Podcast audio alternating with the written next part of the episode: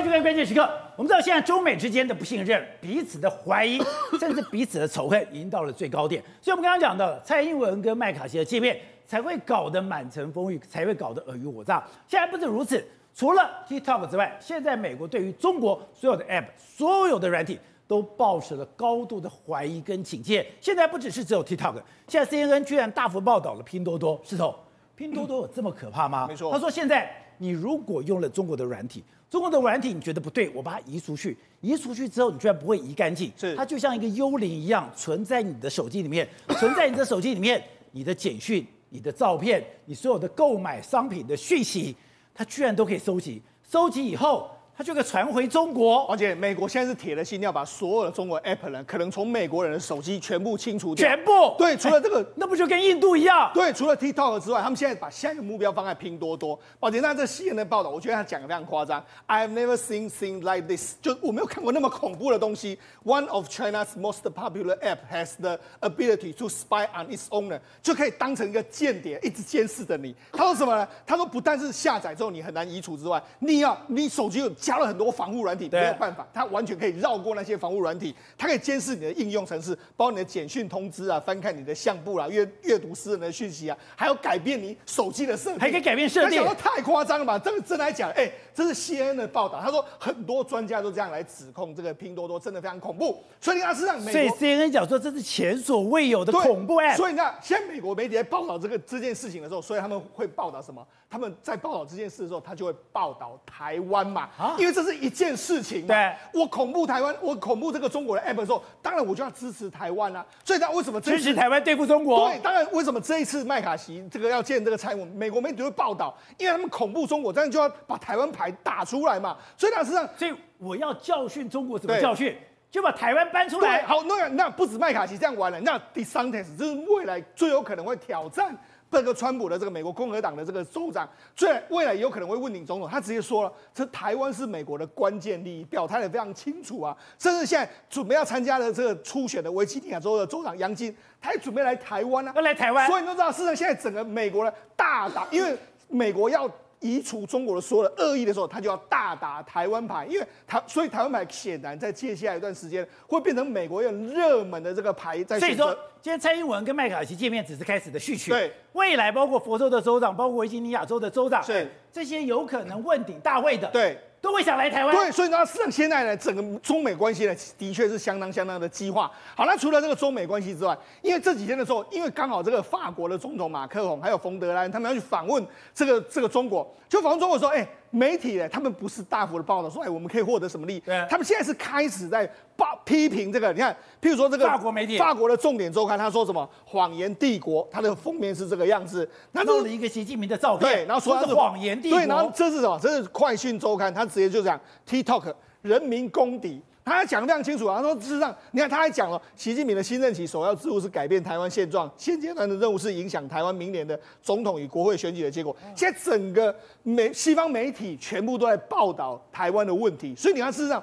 中国越打压的时候，如果大家真的要打这个，要跟中国对抗的时候，其实大家都纷纷的打起了这个台湾牌的一个状况。而且你说这个就像骨牌一样，刚刚讲到的，现在不是只有美国，对，马克宏要到中国去，是，连法国的媒体对中国都充满敌意。对，好，那我们讲，实际上除了法国媒体之外，实际上很多法国法很多欧洲人士都说，哎，你要千万不要跟中国的这个贸易的拉得太近的一个状况，甚至还警告冯德莱恩。好，那除了这个之外，那。先这个报道里面，我就讲，这我们如果仔细来看下去来说，他就直接他他说委托什么？他委托美国、欧洲还有亚洲专家进行分析的结果，他不是只有美国本地哦，他说他是在全世界都这个样子哦。他说在里面有发现到大量的恶意代码，就是它里面来说，他可以它可以抓你很多东西。对。那于是呢，他们就说了，这个这个很多网络安全的公司就说，主流媒体、主流 App 里面，我从来没最危险的这个恶意软体，也是它里面有恶意软体。然后他说，我从来没有看过这样的东西，从来没有看过这种。对，所以呢，他他怎样？即使你删除应用程序来说，也很难清除相关的恶意代码。所以等于是说，他你已经把 app，我就算在我在跟人家聊天，我贴了一张狗的照片，贴了狗照片，我上面写床单很好，对，我以为说是我跟朋友的聊天，是，可是这个讯息却被拼多多拿去了。对，好，而且呢，它可以监视其他的，包括 eBay 啦、脸书啦、WhatsApp 啦，还有。IG 啦，还有 Line，所有东西他都能够知道，他能够知道，而且他们现在他们还有一个成立一个一百人的这个工程师团队，他们就主要在破解，譬如说脸书后面有什么样的那个弱点，然后我可以进去里面把你东西挖出来，而且他们还用这些挖出来的东西呢，找到很多漏洞之后，他把这些大数据收集起来，变成是他们全面收集，他们收集很多用户的习惯、兴趣还有偏好，所以难怪嘛，难怪拼多多在中国大陆这几年崛起的时间那么快，原来他就是盗取了大量的资料，他能够用最好的方式，你看为什么他能够中国之内马上就崛起成一个这个低价品牌的一个非常快速的这个 app，主要原因就是因为你收集了非常多大量的数据之后，知道这些结果的。所以你不是说，哎，我看了 TikTok，也就是说我今天如果用了 TikTok，我现在人在哪里？我走我走路的方向，我现在在哪里做了什么事情？这是我拍照的拍照的照片，对，TikTok 可以拿去。是。拼多多更可怕，对，拼多多不是我自己拍的照片，对，是你在 Line 上面，你在 IG 上面，在 Facebook 上的谈话，他都知道。简单的说啦，我们说事实上，我们在国外的这个媒体的时候，都是我授权的时候，他才可以拿去用，拿去用的时候，他可以做一些商用的这个状况。那很多人是收集相关的这个数据，譬如说中国可能是收集一些大数据，好，但是呢，他不是，他是直接你的手机，我就直接可以登录去看。我的任何的城市我都完全打，所以他们一百个这个工程师团队是要针对脸书、针对 WhatsApp 一这样子一个一个去破解，破解之后我恶意城市埋进去之后。即使你删除了我的拼多多，我还可以在后面继续看你的所有资料，所以他才说这个是你只要一下载过，你几乎是完全无法清除了可恶而且可怕的这个 app。难怪你在 eBay 上面买东西，在任何地方买东西，我拼多多都知道。对，所以你的购物习惯、消费习惯，对，我都知道。对，好，那你知道，实际上这件事到底有没有人发现？有。谷歌就发现了，谷歌就说：“哎、欸，我居然发现到说，这个在他在我的这个谷歌里面呢，他有埋一个恶意的这个代码。虽然就是说他把这个 Play Play Store 里面来说，把拼多多就给它屏蔽掉了。哦、所以，哎、欸，当时我看到这个消息，我觉得很奇怪。他说有什么恶意代码，我们完全搞不清楚。就现在 CNN 报道出来才知道，Play Store 里面已经把这个拼多多，所以 CNN 报道出来才知道。我原本以为说啊，是这个所谓 Google 应该推出相关的软体，要故意屏蔽这个拼多多，原来是有这个恶意软体，而且后来。”俄罗斯的网网络安全公司也发现，俄罗斯他在里面的确有些恶意的这个软体。那结果你知道，因为人家这样报道之后，那拼多多就说：“哎，你对我质疑了，我就进行了更这个所谓的紧急的更新，我要删除相关的恶意代码。”对，他等于是后来你去后后门城市里面去看的话，哎，你找不到那些代码，但是这些所谓恶意的代码会不会用另外别的形式存在？人家都说有可能会是这样的一个状况，有可能借尸还魂，所以是完全删不掉的一个状况。而且可怕的是，为什么美国现在那么警觉？我们上礼拜不是讲吗？说。前五个那个使用率最高的 app 是四个来自中国，是现在这种比例越来越高。对，没错，我们讲啊，事实上前前四名来说，包括 TikTok 啦，包括 Temu，Temu 就是刚才我们讲拼多多在美国的这个版本，它是拼多多的。还有 CapCut，CapCut 是一个快这个所谓短影片的这个状况。还有 Shein，我们在节目上讲过，它是一个卖衣服的这个。就没有最近的还有崛起的是什么 Lemonade，就是柠檬八这样这样一个状态。它其实是什么？它其实我们知道，如果我们现在很多年轻人会用小红书。小红书就是中国版的脸书，它其实就是小红书的这个美国版，也就是 Lemon 用这样出来，它等于让你看，它在美国哎哎，它等于是强打这个广告啊，那强打广告就是说哎，我要吸引更多，所以它现在整个这个已经下载的这个次数来说，已经马上就下载之后，已经到来到前十名了，变成是 YouTube、WhatsApp 啊、Gmail 还有 Facebook 等等的一个相关的强劲的这个对手。那那中国这些软体，我们知道 T M U 它为了它之前。他其实从去年到今年比较大规模的进入美国市场。他讲，他这样，他还在这个还在这个超级杯用五亿的美金来做五亿台币做了一个广告。超级杯 Super Bowl，那但是广告费五亿做广告，他在里面做，而且还在做什么？他还做大打折扣战。他说新开新用户的话，每一单优惠三十趴，然后免运费零点零一美元的这个秒杀的这个专区等等。所以等于是在中美国人大举的补贴，然后去强势。那这样有的赚吗？哎，他不是要赚，他没得赚。原来你后面就是啊，你要增加你的所谓 App 的下载率之后，我可以收集到更多的大数据。那这些大数据是赔钱做大数据来说，哎，这个很好用啊，搞不好中国官方要什么样资料，我全部都可以给你啊。所以它事实上现在整个美国为什么突然警觉？哎，原来你这样做，搞不好后面不是只有商业利益，你还有所谓国家安全都可能会在这里面葬送掉的一个局面。难怪前一阵子也在谈说，哎，不是只有 TikTok，连 Shein 这样的一个购物的网站，是美国也说你不能在美国存在了，因为市场一样，虚印的这个网站来说，宝姐，那我们我们都说美中国想要收集美国人相关的这个资讯，但其实呢，虚印是个非常好的这个媒媒媒体。为什么？因为第一个，你要去你要去穿衣服，或者你要买化妆品，你一定会脸会很近的看，哦，很近的看之后，我可以完全把你的所有数据都收集的非常仔细。再来，你要穿衣服，穿衣服我可以把你的身高、体重那些都可以量的非常清楚，所以等于这些资料。进到哎，其实是在中国上市的哎，中国广州的一家公司，它等于这些大数据全部都到美国、中国去了。而且呢，他现在还说什么？哎，原本他还说，哎，我们这个，因为他公司业绩不错，原本他还在美国上市，然后变成是全美国最大 IPO。就现在美国马上就说，哎，我们现在关系，我们面临了逃，我们美国人是没办法举证说他可能有这个盗盗用美国人的资料，他就直接说你去涉嫌逃漏税。逃漏税来说，我现在要开始对你进行一个监督跟监管的状况，我可能要把你逐出美国。用逃漏税，等于是美国用很多方法在对他们中国的 App 呢进行一个上下其手，这是把它逐出美国的一个动作。而且，那现在。中国也针对了美国的企业也出手了。当然啦，你对我这样子，那中国当然也不会对你客气。最新的消息是美中国对美光发起所谓网络安全的审查，他就认为说，哎，你美光卖到我们中国去的晶片里面来说，他也怀疑说你可能这些晶片里面有恶意程式啊，或者说你也可能会盗用我们中国的这个资讯。事实上会不会？应该是不会。但是中国就是，反正你对我的长江存储这些你设设限那个所谓设备业，那我也找个理由来对付你。所以你可以看，事实上现在双方呢，或许在军事上面。不会打，但是我觉得双方的企业现在可能都面企业都面临这个可能会被对对手摧毁的这个状况。现在可能是经济战会打在这个军事战之前。好，董事长，之前印度的莫迪将什么中国所有的 app 全部禁止，中国的 app 都不能在印度的手机上面上去。大家想说你们小题大做了，那美国也觉得你会大惊小怪。就现在，美国开始一步一步的来。美国现在如果你想看 CNN 怎么幕僚，一定有人告诉他这样的讯息。这样子告诉讯息是，哎，以后连你连资讯，你连这个 app 这种的管道也要全部切干净吗？我觉得这个不是有人告诉他，我现在念一段中国法律给你听，叫做《中国国家情报法》第七条，任何组织和公民都应当依法支持、协助和配合国家情报工作。组织和公民哦，都应当依法配合国家的情报工作。这是法律明定，这是法律明定哦。那 你现在我问你，我问你，拼多多是不是组织啊？是。那那那那那华为是不是组织？是。那你要不要配合国家的情报工作？要配合。法律规定的，你不配合，你说啊我不配合，中华人民共和国法律规定。那我请问你嘛，那他怎么阻挡？你怎么要跟我讲说不不不，我这不会，我这不会。这怎么？你法律规定，对国家，你看没有？组任何组织和公民都应当依法支持、协助和配合国家情报工作。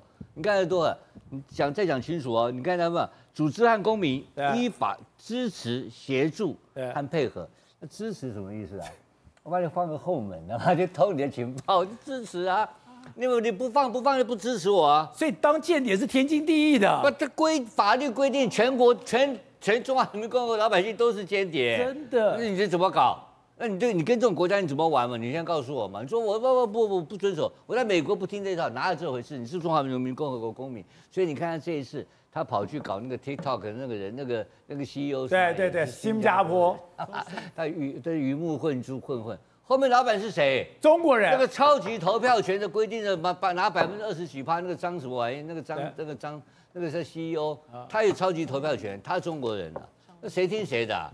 他当然要听中国的群众法律规定嘛。对，他不然就不，他就他就完了。所以中国所有哎，所有个人、所有机构都有间谍任务。组织和公民，你都必须要依法配合国家情报工作。你昏倒，我靠！你这个他搞你，他可以判你刑的。难怪哎，你上来讲中国共产党的入党宣言第一条。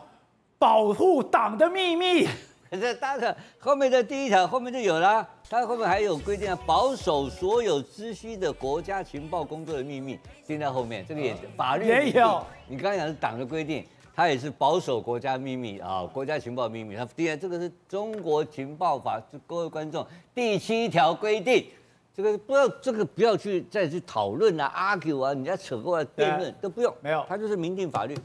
你小子跟我干，你不干我就抓起来，就这么简单，就这么简单。所以拼多多敢不干吗？当然不敢。你说拿 TikTok 能够不干吗？不可能的事情嘛。所以美国人很简单。所以 TikTok 最近不是在跟那个在德州跟那个跟那个跟那个 Oracle 这个不他甲骨文呃甲骨文他们不是搞了一个什么？把他们的那个原始码要留在 Texas 等个什么 server 一大堆，美国人理都不理他，上在的不啊，没有用，因为主导权是中国嘛，到时候你就偷就偷走了，你搬家你就远单不不不就搬回家了，你就这个能力嘛。事实上，你这么大的一个数，那么大的数据，那么多的资料，美国相反的，相反的好不好？美国跟台湾的个人资料保密保护保保的保密工作。我们有个资法保护我们个人的个人的个人的资讯呢，他不是，他是说你要去偷，你不你不偷我关我。对，你的资料都是国家的，你不然你的资料是国家，你还帮国家去偷资料。对，你就是美国人的资料，你要去你要去干这个事，你要去干这个帮国家要支持配合国家干这个，这么可怕。所以你说他那那这但法律这样定，你就不让再。所以我认为说讨论他的 APP 啊，讨论他什么软体啊，在美国用啊，或是他的什么呃什么华为的五 G 啊，只要这类事情，他一定他就有法律，他依据可以干。你不干，我我就就有能力依法执行你。就这么简单的。所以这个国家是非常恶意的国家。你知道，而且最近第二点你要注意到，就是习近平公开跟啊跟跟美国呛虾，跟美国呛下之后，他就是要当。这个他们所谓的他们的其所谓的这恶意轴心国的老大嘛，对，对不对？确定他老大地位，然后他还要去分解美国跟欧洲的关系嘛，还有北约之间的关系。他现在在做不断的做这种工作，而且做的绩效不是很差，还是看到一点点的苗头出来。你看到法国的马克宏跑去跟他去去跟他谈判啊等等，这都是有一些进展在发生中，对，对不对？但最近有个新的事情你要注意啊，什么事？他有什么事？中他有一个他的宁德时代哦，宁德时代，宁德时代本身也被美国限制嘛，对，围堵，你不能到宁德时代是全世界第一大的电池工厂，对不对？结果宁德时代说，我这样子好了，好，我不去投资，我就把我的 know how，把我最新进的技术转移给福特公福特汽车，让福特汽车在美国设厂生产。美国人的电池就是完全是美国，我现在然后技术给你的，对不对？配方通通给你的，对对对。结果美国现在审查，美国不同意，对不对？美国还不同意？美国不同意，还没个，更不要在后面，这样都不同意，我技术都给你。习近平不同意，现在是。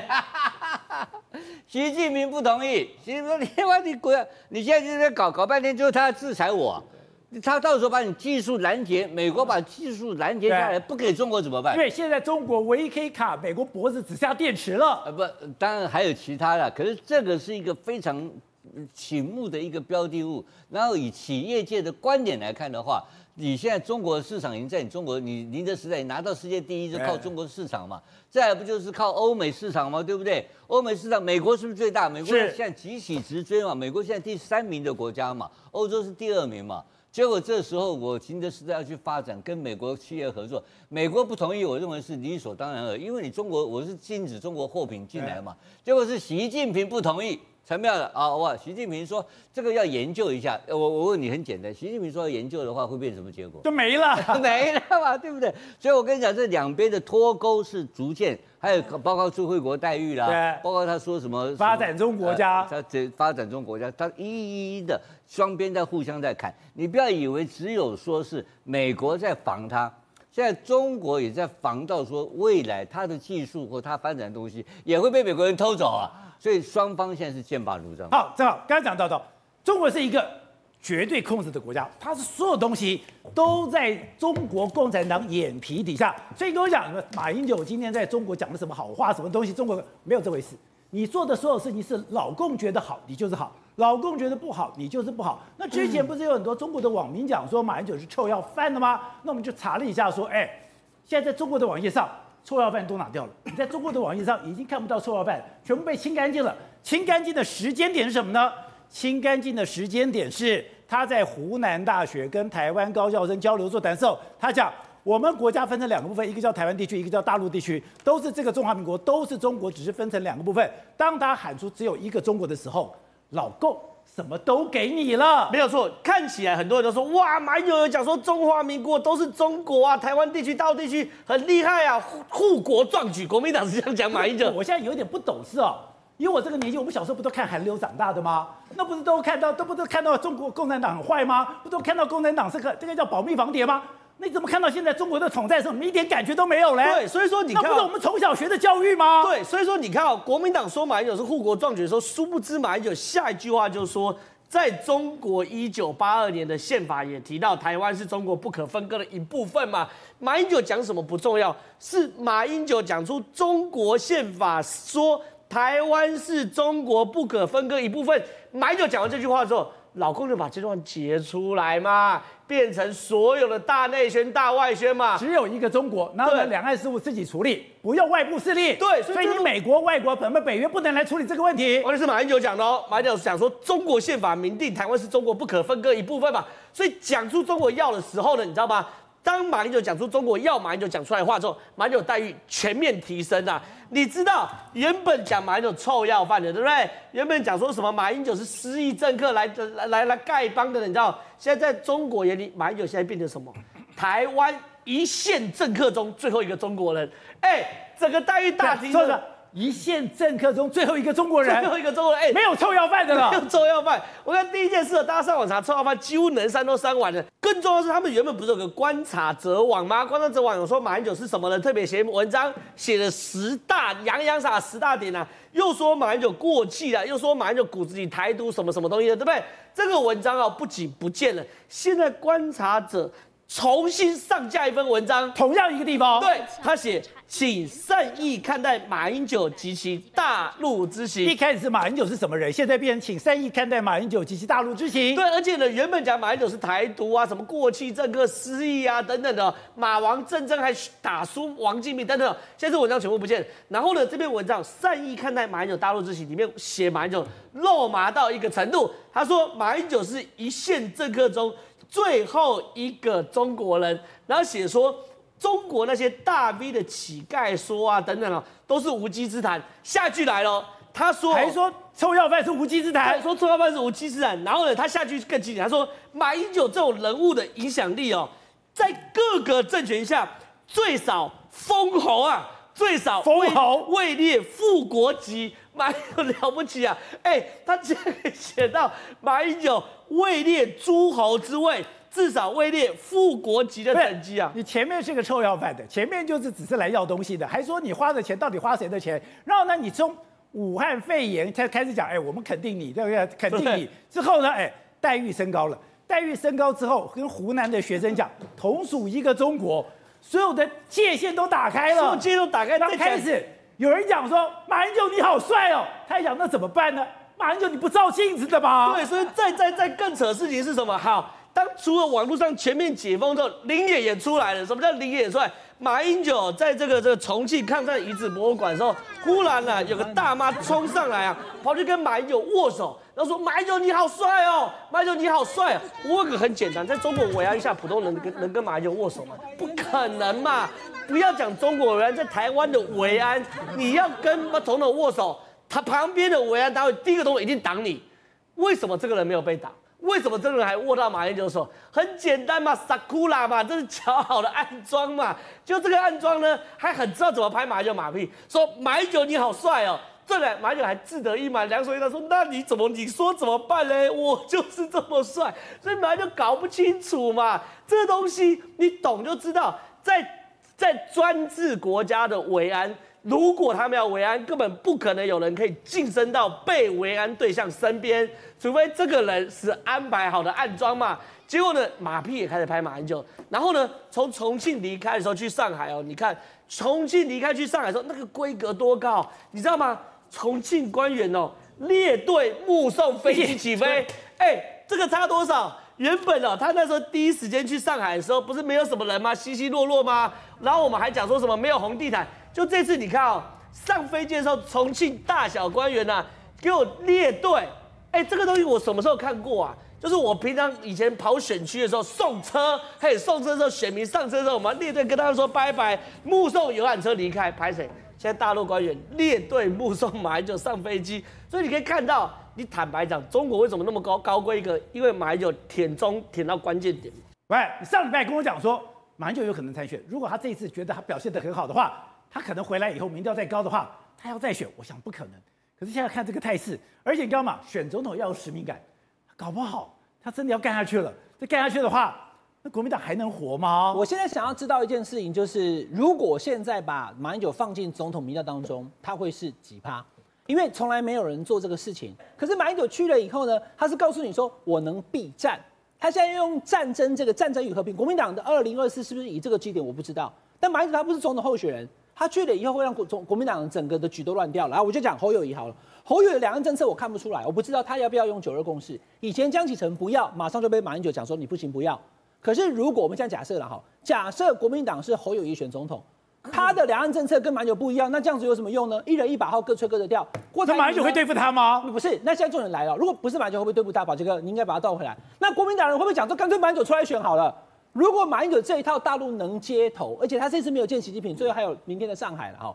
他他如果最后说希望他跟马习近平再来二次会，然后保障两岸五十年不打仗，哎，你说国民党的支持者会不会投给马英九？他们可能就寄望在，因为他们很怕打仗，他他不会 care 吧？就跟你讲这一些。哎呀，我们中华民国被踩在地上什么，他不管。所以我就说很简单啦，马英九这次去了横空出世，突然跳出来，他要去之前我也跟大家报告，在节目里面讲的嘛。朱立伦甚至不知道，礼拜天媒体要报道了，礼拜六晚上朱立伦才知道。所以呢。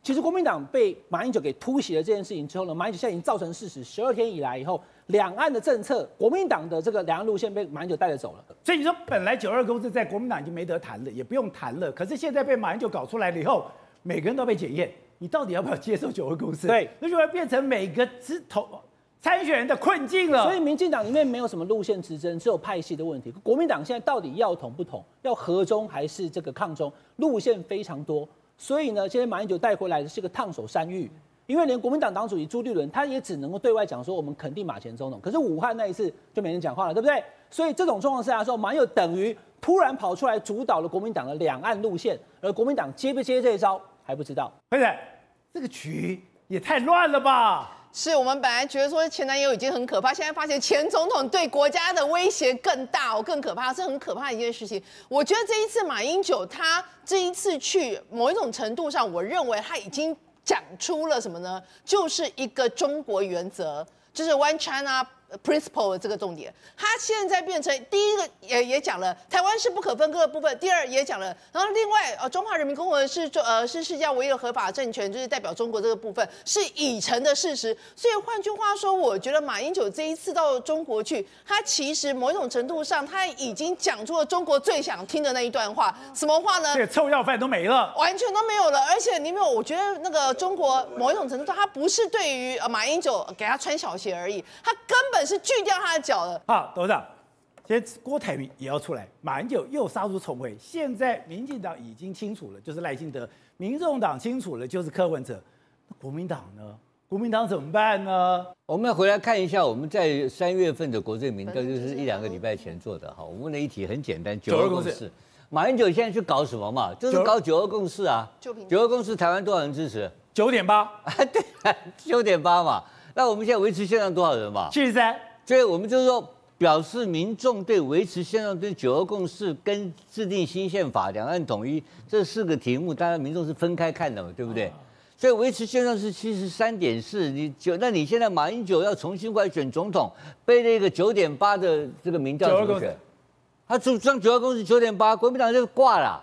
只要国民党把九二共识搬出来，当做他们的主张的话。今年就不要选举了，就结束了嘛。你看那蔡英文，本来国民党还觉得形势大好的没了。对，所以你刚大家认为马英九会好，我觉得很奇怪啊，这个没有这个基础嘛，这个是数字给你看到嘛。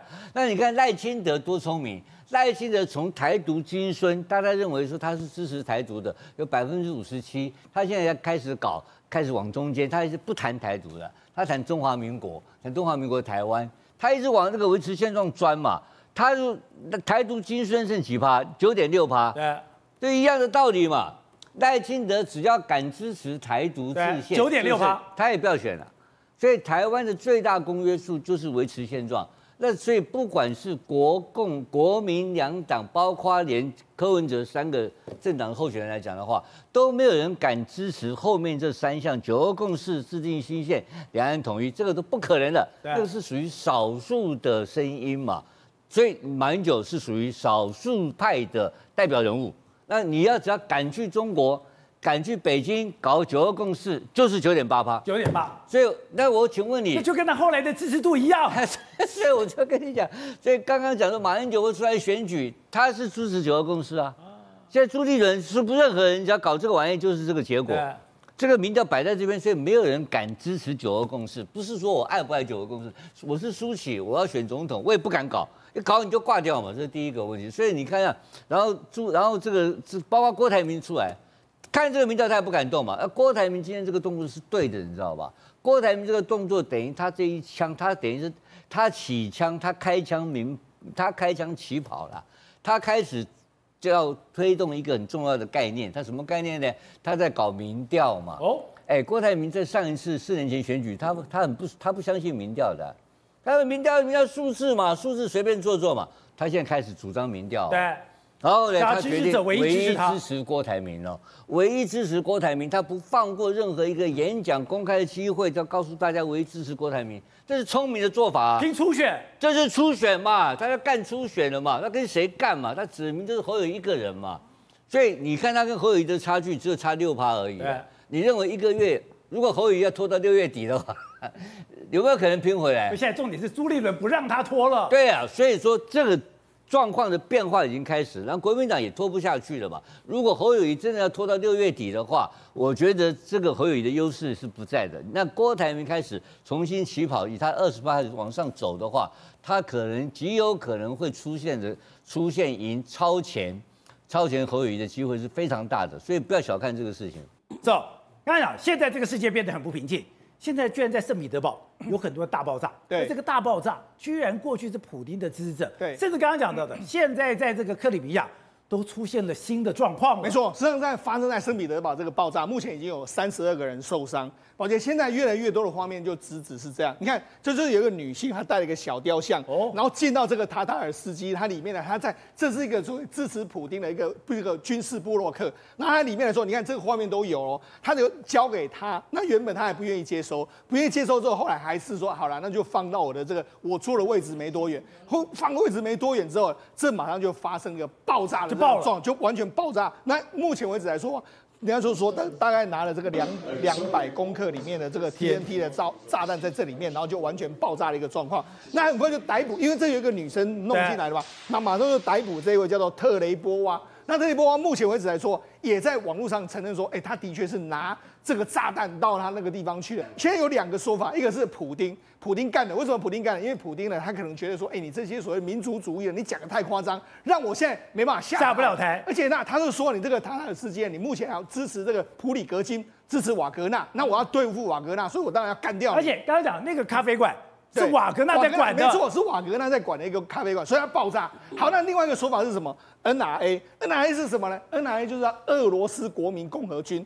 它其实很简单，它就是反普丁的一个组织。它反普丁的组织为什么这样说呢？上之前呢，这个俄罗斯的这个下议院的副主席呢，这个波马哎普罗马瑞夫，他就说了，其实之前不是有这个杜金的女儿被炸死吗？他就说是 NRA 干的。那就没想到这一次来说，哎，会不会是 NRA 在后面主导？那这个 NRA 在后面主导的话，那就很有意思了，因为 NRA 是要推翻普丁的。所以也就是说，现在在俄罗斯这个爆炸很乱，这个爆炸案有两种说法，一个是普丁干的。一个是要推翻普京的人干的，但是无论如何来说，你可以可见现在俄罗斯整个内部来说是相当相当的混乱。真的。好，那我们讲塔塔尔斯基，你看这是什么？这是他之前在办的一个一个一个算是见面会，粉丝见面会，他一个粉丝见面会的、这个。对。他就说他支他原本是支持普丁，但他后来呢，为什么疑疑似被炸死了？有人就说，因为他现在转而支持这个这个瓦格纳集团，所以就是说他现在支持瓦格纳集团，打得越凶越好，杀得越多人越好。但问题是。是，这是普京真的要这样做吗？而且瓦格纳集团现在现在有点功高震主的一个状况，所以你看，这就是你看，这是当初发生爆炸这个状况里面目前的这个咖啡厅。那这咖啡厅它爆炸完之后呢，哎，普里克金他还亲自到这个地方去，他还说，哎，这个我们的盟友在这边被炸死了，他还来这个地方看。瓦格纳军团的老板还去了，因为这的确之前也是他们的所在地的这个，他们常常在这边办活动的一个咖啡厅，所以就出现这样的状况。那甚至现在还有什么呢？我们讲为什么有人说是普丁干的？因为普里格金呢，目前为止，根据英国国防部的说法是说呢，目前为止，俄罗斯想要扶持另外一个人，另外一个人来说，他希望说能够用他来牵制普里格金，甚至说这个比较好控制啊。普里格金已经有一点完全控制不住的这个状高震主。所以说啊，事实上现在整个俄罗斯的这个军队里面来说，似乎是相当相当的混乱。那整个国内，英国的情报单位讲，现在我等于说我给。